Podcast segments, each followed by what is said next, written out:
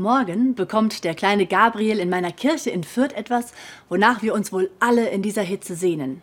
Kühles Wasser. Gabriel, ein stolzes Jahr alt, wird getauft. Daran wird er sich später nicht mehr erinnern. Nicht daran, was ich von der Taufe erzähle, dass er in die Gemeinde aufgenommen wird, dass wir ihn symbolisch reinwaschen, dass er immer wieder wie neu werden darf und auch nicht an die kurze Wasserbegegnung. Ich weiß auch gar nicht, ob er sie so zu schätzen weiß wie ich in diesen Tagen.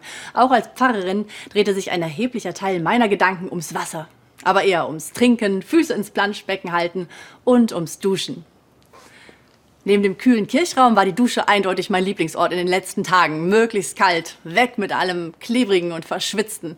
Danach habe ich mich frisch und sauber gefühlt, wie neugeboren und voller Power, zumindest für die nächsten zehn Minuten. Was Wasser bedeutet, das spüren wir bei 35 Grad mehr als sonst. Da machen wir diese ganz wesentliche Erfahrung, erst schwitzig und müde, dann wieder frisch und rein. In manchen Kirchen werden Menschen in der Taufe darum auch ganz untergetaucht. Einmal ganz im Wasser untergehen, weg mit dem Angstschweiß des Lebens und dann wieder auftauchen, auch wie neugeboren.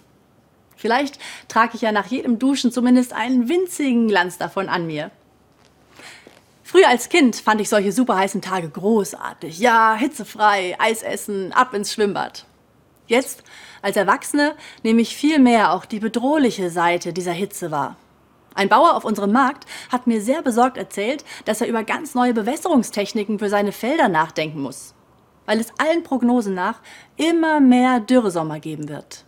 Wir sind total abhängig vom Wasser.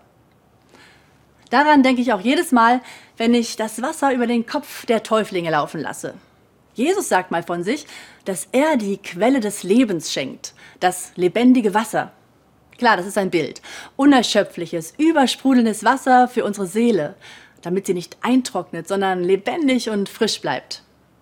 Bei dieser Hitze höre ich das aber auch auf meinen Körper hin. Wussten Sie, dass wir bei der Geburt zu 95 Prozent aus Wasser bestehen? Ohne Wasser kein Leben. Und darum taufen wir mit Wasser. Du sollst leben, mit Leib und Seele, heißt das für Gabriel morgen. Was ich und seine Eltern ihm wünschen, dass er in seinem Leben etwas davon spürt, wie die Taufe mit ihrem Wasser sein Leben frisch und neu macht. Nicht nur für zehn Minuten, sondern für immer und immer wieder. Dass er in Durststrecken auf seinem Lebensweg an übersprudelnden Menschen vorbeikommt, die ihm helfen. Dass er wahrnimmt, wie kostbar dieses Leben ist und wie schnell gefährdet. Und dass er aus dem frischen, neugeborenen Leben heraus Schwung nimmt, verantwortlich damit umzugehen. Vermutlich können Sie sich nicht mehr an Ihre Taufe als Säugling erinnern, ich auch nicht. Vielleicht waren Sie auch lange nicht in der Kirche, aber wer weiß, ob Sie nicht beim Duschen eine Ahnung davon bekommen, was Taufe bedeutet. Kommen Sie mit ausreichender Erfrischung durch diese heiße Zeit. Eine gesegnete Nacht.